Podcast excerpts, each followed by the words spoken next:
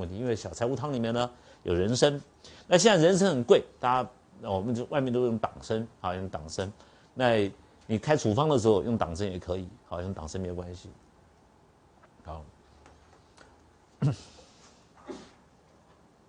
好，我们接下去呢是上次介绍到大柴胡汤，对不对？介绍完了嘛，哈。好，一百一十七条。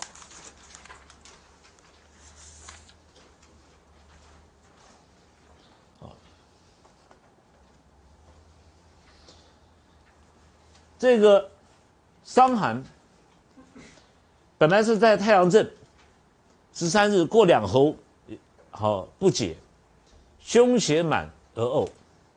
诸位看到胸胁满而呕，我们知道这个病因为失治嘛，啊，医生没有得到很好的，这个病人没有得到很好的治疗，失去治疗的时机，之后呢，表邪往下走，走到少阳的时候，胸胁苦满，有恶心了。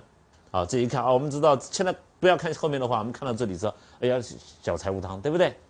结果呢，这个症状到这边的时候，病人呢有微稍微下利，日腹好发潮热，只要黄昏的时候，病人只要告诉你，医生我很奇怪啊，为什么到了黄昏了以后啊，每天黄昏我就开始发热，到全身就燥热，好，那这个呢，所谓出现这个症状的时候，就是所谓的阳明热。好，阳明热，阳明有热的时候，都是在黄昏的时候，好发热，好，好，你正在跟你的情人在夕阳西下，在淡水那边欣赏夕阳，突然你女朋友那边发热，阳明热，好，阳明热就两症，一个你问他，你好口渴不渴啊？我很渴，好，那大部分都是白虎汤症，便秘啊，然后你会不会放屁啊？会放小柴胡汤，呃，小小承气汤。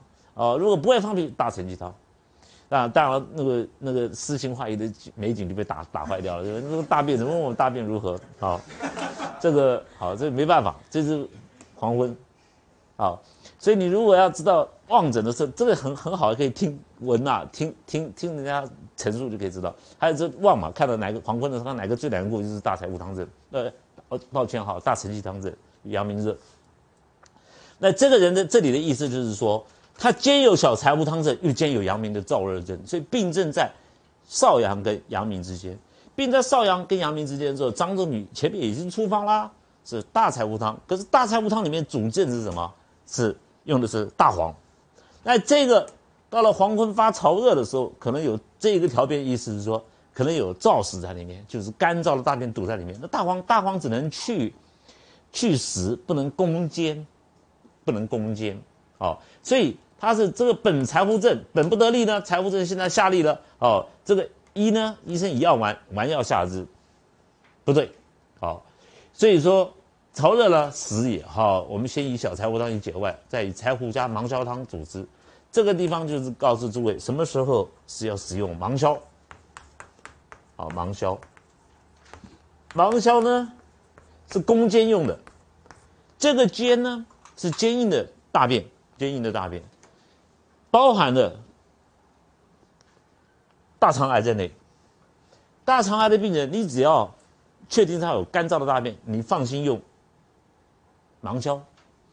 那你如果不用芒硝，攻不出来的话，完蛋了。那大柴大柴大柴胡汤或者是柴胡小柴胡汤加芒硝，都是在阳明燥热症的时候，兼一点柴胡症的时候使用。临床上去看的时候。病人只要没有开过刀，大肠大肠癌的病人只要没有开过刀，都是在这个症状，在介乎在阳明跟少阳中间的时候，这个是很好治的阶段。所以诸位以后临床，我们看了你以后看了病人的时候，我这个病人没有给西医碰过，大部分都在阳明少阳。我讲的是大肠癌，一动过以后完了就变成就阴症，所以我反对开刀就在这里面。按照伤寒论的理论是。这个刀坏反而坏事，哦，坏事。但是你如果说你不是经方，你不使用经方，那一般的南方温病派，他他碰到大黄芒硝，他不敢用啊。他大黄芒硝、麻黄桂枝，他都不敢用，那根本不要不要不要讲后面的生附泡附，那是天方夜谭。光是麻黄桂枝、大黄芒硝，他不敢用，那不敢用，你怎么攻？怎么攻这个尖呢？对不对？好，那所以说，我们心里知道以后，处方还要下的很正确，才能把人救回来。好，那所以诸位学到这个以后，当你必须要攻下的时候，你就是攻下，不要怕攻，好，不要怕太过。所以说，这里我们就要强调一点：当你确定，因为很多人怕用芒硝，怕用怕使用大黄，哈，好，那很担心这个。其实呢，你不用担心。当你知道病人需要这个的时候，消黄呢就是补药，哦，补药，对啊，那个你你你岳母大便便秘，对不对？他他是长陈其章阳明症，你你用大黄芒硝，他很开心啊。那你岳母没有病没有毛病，你就给他大黄芒硝，嗯，找麻烦吗？好，所以说这个不对。那只要对症，通通是补药。所以补药的定义，并不是说一定要去吃。好哇，这个大补的东西，十全大补啊，什么东西不不一定啊，而是他今天如如果便秘、阳明燥实的很厉害，大便呢硬的很厉害，你给他吃十全大补，那害死他，哈那根本就不是补药，那是虐待啊，对不对？那更扎实在里面。这个时候把大便清出来是补药，好，补药的定义应该是这样子。好，这样以后诸位就敢用了。好，那柴胡汤加芒硝，好，诸位看这个。好，这个第八十页，好，柴胡汤加芒硝呢？柴胡比例呢是柴胡是五，半夏也是五，好，黄芩是好，这个三三三后面都是三，都等量。那芒硝呢是四到五，好，加重没有关系。芒硝的时候剂量，当你在使用芒硝的时候，芒硝生用，好，你比如说这个八味来水煮四升，煮两碗，对不对？好，四碗水煮成两碗，那你芒硝是不是一碗只有一？一钱在里面，对不对？是不是有一钱？你分两次嘛，哈，你不要人家上面说二两，你就真的二两啊。二，比如说我们现在把它换成钱，比如说我们是四钱好了，哦，那知道干燥的大便在里面，这个时候你把它换成两钱，其实两钱都很重，哦，一般不需要一钱就够了。我平常用一钱，一钱就很多了，好，那把芒硝呢，我我们是放到碗里面，汤煮完以后把它冲下去，这个力量最强，啊，那张仲景在这边说，哎，最好是冲下去再煮一下，有没有？再再稍微微滚一下，再冲下去哈。它可能是因为剂量比较重嘛，那我们剂量比较轻，啊，所以不用滚，啊，直接直接攻下去就好了，好，直接用生用就可以了，好。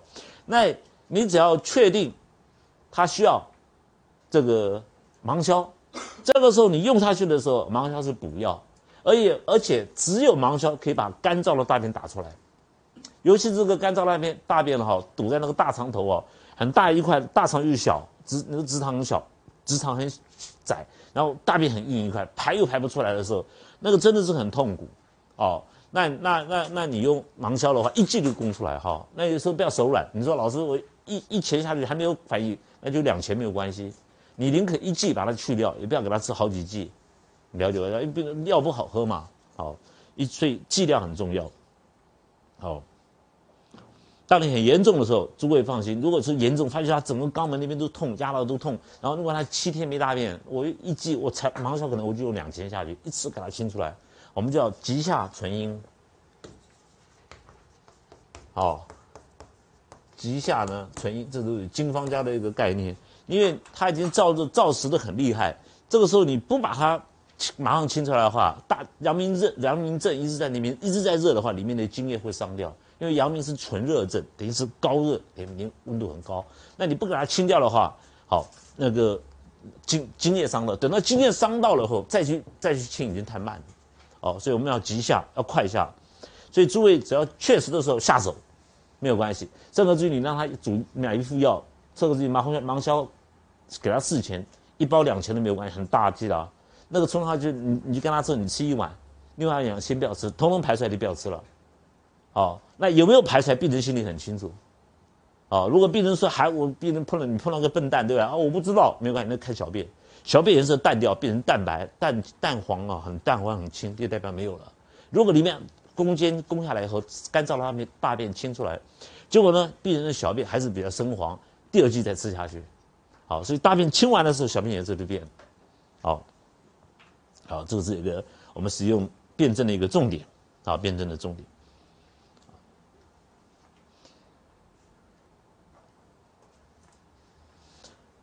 这是啊，柴胡加芒硝汤。好，《伤寒论》呢，第一百一十八条。好，过了十三天，比如说过了两个周期，两个吼，好过经，有沾雨者有热也，当以下之号。像《伤寒论》，我们讲现在是讲的是伤寒，好，我们有中风，有温病，现在解释的是伤寒。如果伤寒没有遇到经方家，伤寒你非要开麻黄汤不可。好，我们我举了一个例，临床上的时候，你看到病人体体重、结痛。关节痛，身上如鞭，好像鞭在打一样，恶寒发热高烧，这个是《伤寒论》的原文。临床上我就看到啊，这个这个兄弟两个是木工，拿那个棉被哈，把一个东西抱住，我不知道里面是什么东西，两个人扛到我诊所来丢在床上，好，我一看那个打开来一个老头，糟老头在里面，小老头一直在抖，我说怎么回事？我爸爸中风，我说中风你不送去急救，他说送去了没有用啊，还还是这样子啊。哦，多久了？一个礼拜，还没有过经嘛？我一看，我你就望着就够了。你看他这边一直在抖，一直在抖。大天呐，外面大热天呐，仲夏哈，他那边发抖，然后还棉被包了来，对吧？我一摸帮他脉，脉是浮紧的，各位也不用问了，麻黄汤，哦，那就你看看这个是西医讲的中风哦，真的是中风。然后我开的是麻黄汤，好。这个麻黄汤不是跟伤寒，这个是伤寒，不要你不要把伤寒中风、太阳中风混在一起啊！好，结果呢，我很担心我开错啊，那么那么鲁莽对不对？一下就麻黄，那那么那么肯定啊，好，那么那么有把握麻黄就下去，万一开错怎么办？对吧？好，后病人离开后我就很后悔，可是想想不行，那这麻黄汤治的，我要相信没有错，对吧？张总你经方不会错，我相信要要有信心。结果呢，好啊。第二天我就一早上到诊所就打电话给他，嗯，你爸怎么样？呃，我爸人不见了。我我说你爸不见了，为什么不见？哦，他出去玩了，他每天早上都要出去运动。哦，那今天早上起来看他已经不见了，我们知道他好了，老先生已经出去散步去去玩了。一记，我说那他吃的多啊？吃一碗了，仔细一碗。那我说那你麻黄那么多，一第一剂麻黄开了开了六钱。那我说那你吃了晚上好不好睡觉？啊，很好吧，昨晚睡得很好。也没有完全没有说这这好睡不着的现象，好，所以你只要对症就好了，好就一剂，啊，有时候还不好不好不好算钱，怎么算啦？啊，那个一很便宜嘛，哦，五块钱美金，他也觉得我我我一定没有效，对不对？五块钱，二十五块，在美金，啊，他觉得很有效，很有效。所以有时候有时候做好事不见得会帮助到人，所以当你是有伤寒出现的时候，诸位就用伤寒，就用麻黄汤症，啊，麻黄汤。那如果没有好过经，那有可两种可能啊，一种进入阳明，对不对？一种进入少阳，这是伤寒论的原则。那如果过经呢？好，过了太阳经，沾雨者有热也，啊，当你汤下，反正出现沾雨就是胡言乱语，讲话呢，哦，你鸡同鸭讲，对不对？你跟他说讲，问他问他寒暄，他也跟你回答的不一样。沾雨出现的时候，就是已经神志恍惚了，啊，那在。经方里面来说，出现沾雨的现象，大部分都是有燥湿，就是干燥的宿便啊，啊，这个宿便，我怎么这样子写字啊？啊，有这个宿便在里面。那宿便呢？那因为身体里面热，发热的时候津液不够了。当津液不够的时候，这个大这个宿便呢变成很干燥的大便，这个浊气呢，燥气呢？啊，就会燥气啊，就会上升到脑部去，就会发沾雨，就会胡言乱语。好，所以你看他如果胡言乱语、沾雨的时候，还有神昏哦，眼睛看到奇怪的东西，好，那再说问他小便，小便只要是黄色的，统统可以用承气汤来攻他。好，那一般我们知道，哎，沾雨啦，有热啦，当以汤下之，这种就讲承气汤了。好，如果说小便利者，大便当便而反下利者，脉调和者，之意丸下之，非其治也。什么意思？就是说，这就是汤和丸，当以汤下，大承气汤，用汤剂去攻。结果呢，医生呢，还没有汤剂，用丸剂，你用丸剂就丸药。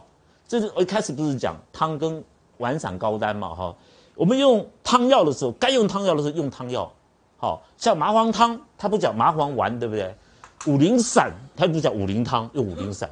那我麻黄汤我开的时候，我一看这个病人，如果说只是一个小孩子发烧感冒，我就开粉剂没有关系。但那个人中风了，那那全身在那发抖，汤剂，对我只开一副给他，所以他们就叫我宁一铁吧，一一副药就够了。哦，那那我我也讲坦白的，我凭良心说，我也不敢给他第二铁啊，对吧？你好了还在乱吃，还说舍不得浪费，对吧？浪费掉不好，把它再给他吃下去，不需要的时候吃下去就很凶，对不对？经方是一剂就好，好了就好了，对不对？所以说也不敢给他第二剂，好讲坦白也不敢给他第二剂。那这个情况呢，当你汤下之，结果医生呢有丸药下去，力量不够，好，那你该清的时候，意思就是说没有把它完全清出来，没有办法完完全清出来的时候，因为治。非其治也，就是力量不够。如果病人治下利，脉为当缺，经反合者，自为内实也。就是你刚当该该当攻下的时候，你开的处方是对的，但是是顽剂，药力没有那么强。结果呢，大便还是燥湿在里面，好，还是有精液排出来，但是没有完全好排出来，自为里面还有内实。好，如果是物质，物质。你攻下攻的很厉害，物质的时候，脉为当缺，就是脉很小的时候，这个人是昏当昏当场受不了，会昏迷过去，因为你攻太多了。好，现在呢不是啊，脉很脉很柔和啊，病人精神很好啊，哦，这代表说你没有误下，而是力量不够。所以当你用药攻下的时候，只有两个可能，一个是过，一个是不及，对不对？但是你要记得哈，当你用。汤剂的时候，为什么张仲景在汤剂的啊要三碗煮两碗哈，九碗煮三碗，就是不要一次下去嘛，好一碗一碗喝，好喝到了不要禁忌，不要把它全部喝完，这是汤剂的目的，好，所以你他在煮汤剂的时候都是三碗九碗煮两三碗或者是六碗煮两碗，有没有？好，还有四碗煮两碗，刚刚的四碗煮两碗都是有这个想法在里面，好，像你柴胡汤芒刚刚介绍的柴胡加芒硝汤就是四碗煮两碗，好。所以呢，该用汤剂的时候用汤剂，不要用丸剂。好，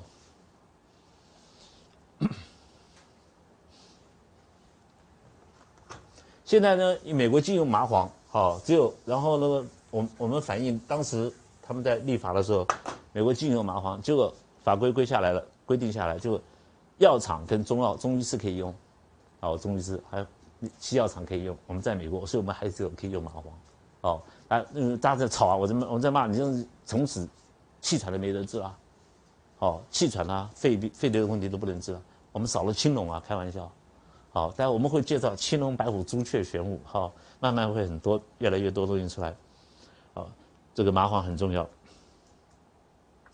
好，我们再看第一百一十九条，啊，这个呢，太阳病不解，就是你用。太阳病，比如说贵中风、伤寒、温病，你帮他治了以后还是没好，发表了药没好，热结膀胱，其人如狂。这个文言文哈，他用如狂跟发狂的不一样的定义，发狂就已经已经已经已经发狂了，对不对？如狂就很像要狂了，但还没有狂哦。血自下，下者愈，其外不结者尚未可攻，当先解其外，好外一解，但少腹积结者乃可攻之。桃核承气汤。这个汤方呢，是我们在治疗血症、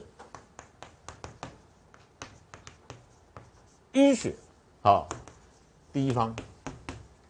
张仲景在经方里面认为有淤血的时候，他开的第一个处方是桃核承气汤。好，那我们有个明明清朝也很有名的名医呢，叫唐龙川啊，唐龙川，他写了一本书叫《血症论》。那诸位可以看他写写的那个血证人写的非常好，这个是经方家啊，这个这个人经方，他是留他是跟着赔款的时候到大到欧美去学那个西医，他就是学完西医以后回来说中医是对的，好，这个脑筋很好，没有被洗脑啊，结果他就把他就把西医臭骂一顿，反正他就用西医的理论来写，好，他当初写了一本血证论，来认为百病，然后久病必有瘀啊，必有淤血。淤血出现的时候，这个条变是告诉诸位：当你去发表，因为太阳经你发表的时候，太阳是与膀胱有关系，足太阳是膀胱经。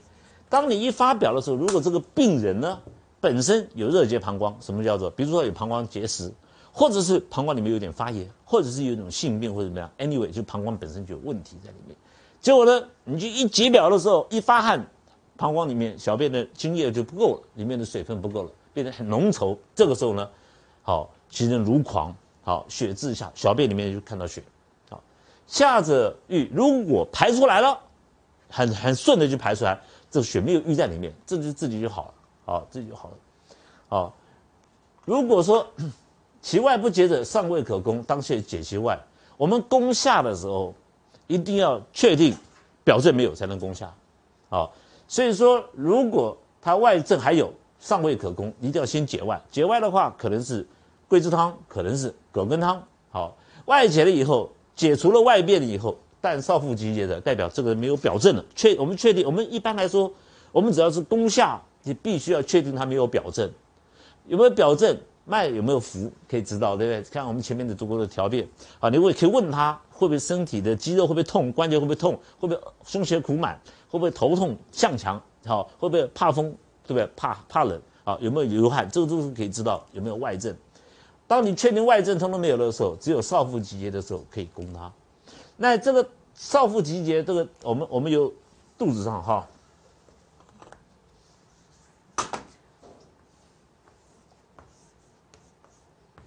少腹这个地方集结硬邦邦的在这边。这个光是少腹这个地方，有可能是膀胱，对不对？有可能女孩子是子宫。好，那有可能这个我们是一些淋巴组织、淋巴结堵在这个地方。好，那老师到底是哪一个？你怎么知道什么时候？好，你怎么知道它是在血结的膀胱里面？当你少腹集结血结的膀胱里面的时候，一定会有这个症状相伴到，就是小便不利。好，小便不利。好，小便不利。所以如果说，这个人呢，小便利，血自下嘛，好下者就就好了。他就是小便不利，排不出来，堵到了，还淤血块或者是结石堵到那个膀胱，然后尿道口排不出来了。啊，所以如果妇人啊，你将来当医生，那个那个那个一个太太来找你，先生，我肚子痛，哎，你就就你怎么知道他不是月经痛或者什么痛，对不对？好，你说你小便好不好？哦，小便很好，膀胱没有结淤，没有遇到，了解我意思吧？啊，你。不用不用猜就问，一问小便有没有遇到就知道。所以如果是一个太太来找你肚子痛，她月经来的是肚子痛，你你没有问她小便，你说啊你你你没有问这个小便好不好？你觉得啊这个月经来腹痛很稀松平常嘛？我们开很多处方，我们后面的经方，经柜里面很多处方可以治，那你就开给他，哎他没有好，因为你没有问他小便好不好，就他是月经来痛没有错，可是他刚好月经来的时候正好膀胱结石堵到，这个是因为膀胱结石的腹痛。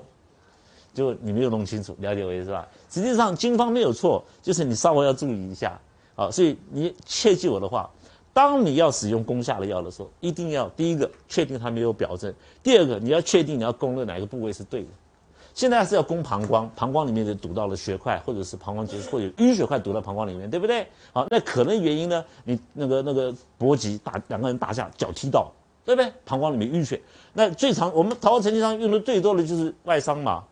哦，常常两个人打架，不小心一踢踢到那个阴部的地方，对不对？那个膀胱里面蓄血，好，就那个人发狂，当然会狂啊，我也会狂啊，对不对？小便排不出来，也会狂，那就是他还在考虑说要不要老师要不要逃核成绩？你还考虑他来赶快逃核成绩，不然小便排不出来很危险的，对不对？那你如果要整他，你不说老师我不我这不要用逃核成绩去通尿管，你通通看痛死你啊！那个好了，通尿管通就很痛。好，所以常常我们发现到膀胱淤血，就是因为外伤撞到，或者骑摩托车、骑脚踏车什么难免嘛。好，意外撞到那个，刚好撞到那个阴部那个地方，正好就撞在这个地方。所以你要先问他小便，啊，小便很好，代表膀胱没有问题，了解我意思吧？啊，所以先问他小便。那有有的时候哈，这病人很好玩，有的时候我很忙，可是病人呢跟我们讲了半天，他都没有讲到重点。啊，听了会烦嘛，对不对？好，真不想，已经开始不想听的时候，想开处方的时候，突然病人冒一句话出来：“哎，医生，我有个很奇怪的症状。”我最喜欢听他们跟我说：“我有个很奇怪的症状。”那个这个是重点，他讲了半天都没有抓到重点。我说小便不是很好，好像排不出来。那我下我说下次哦，你第一句话就跟我讲这个就结束了，一开始就讲完，不要拖拖到后面都讲完了。好，尤其我们帮老太太看病很很麻烦，他会跟你讲一大堆，光个便秘都回答你二十分钟还没讲完。那那你要抓抓到重点。好，那中医呢，我们又没有仪器在里面，对不对？我们必须要望闻问切很清楚，所以你辩证上要很清楚就知道。好，常常我会看到小朋友出车祸或者是撞摔，还有那个小朋友最长的那个他们滑轮他们在滑轮在马路上滑的哦。我以前我们那个那个是哪是马路上滑，他们在马路上滑，然后还故意跳到那个那个那个那个那个公园那个把手，还有楼梯有没有？那他在那个把手上滑下去啊，结果他不小心咚一下，正好坐上去，桃核成绩汤这了。哎，来就看到了桃核成绩汤哦，所以我们看阴部那个男人都搞什么淤血啊什么，我通通开桃核成绩汤，啊，那既然开桃核成绩汤，就是告诉你开汤，了解不是？开汤一剂就中啊，那一剂下去，如果他还没有完全清出来。再开第叫叫他把第二碗喝了嘛，好，好，所以伤科好伤到阴部啊，跌打损伤都会使用到桃核承气汤啊。桃核承气汤呢，这个处方上面你看的比例哈，桃仁我们按照比例来说，桃仁是三，桂枝是二，大黄是四，好，芒硝是二，甘草是二，炙甘草是二。其实桃仁桃核承气汤原方你看最下面的三味药。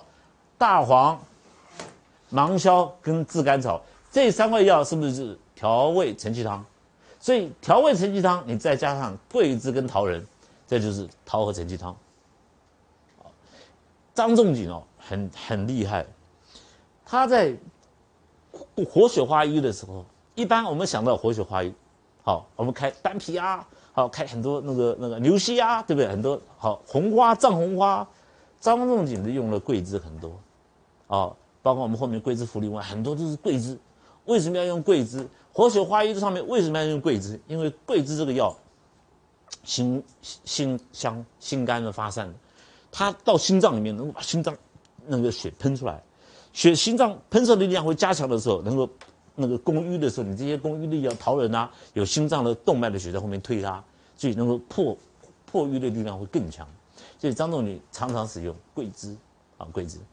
那血症的时候，病人有身体有淤血的时候，有些很有一些有一些很特殊的症状，好，比如说病人说，医生我很奇怪，嘴巴很干，口很渴，但是我就是不想喝水。你说这个不是神经病哦？啊，找找麻烦。你看这这，你看看病还找医生的麻烦，不是，这是真的是这样子。身体里面有淤血的时候，有淤到了血液循环不畅了、不顺畅的时候，病人就会口渴不欲饮。好，后面我我们会介绍到，好血症的时候特别会介绍到这个。还有呢，像妇人三阴交、血海都是我们的血的会穴，三阴交是阴穴，你三阴交找到压痛点都有淤血，这个瘀不去心不生，啊，瘀你不去的话，心血不生，所以呢。我们在治疗贫血的时候，不是一味的说，哎呀，你这个贫血嘛，我就给你补血啊，给你四物汤啊，气不给你八珍汤。你如果说病人有淤血的症状，淤血的那个症你没有给他去掉，心血生不出来。所以我们在开补血的时候，常常在活血化瘀，把淤血去掉，心血就回来了啊，而不是一味的只开补药啊。那病人有身上有淤血的时候，他还不受补，你开补药给他还不接受的啊，对他来说反而会让他更难过，啊，更难过。好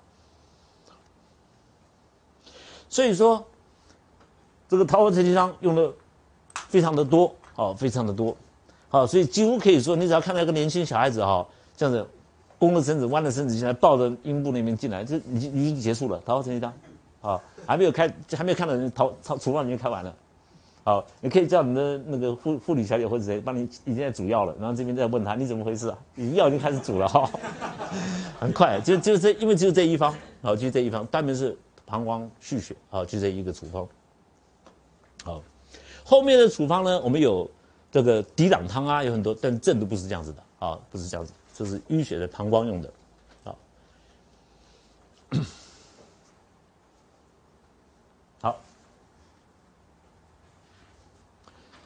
第《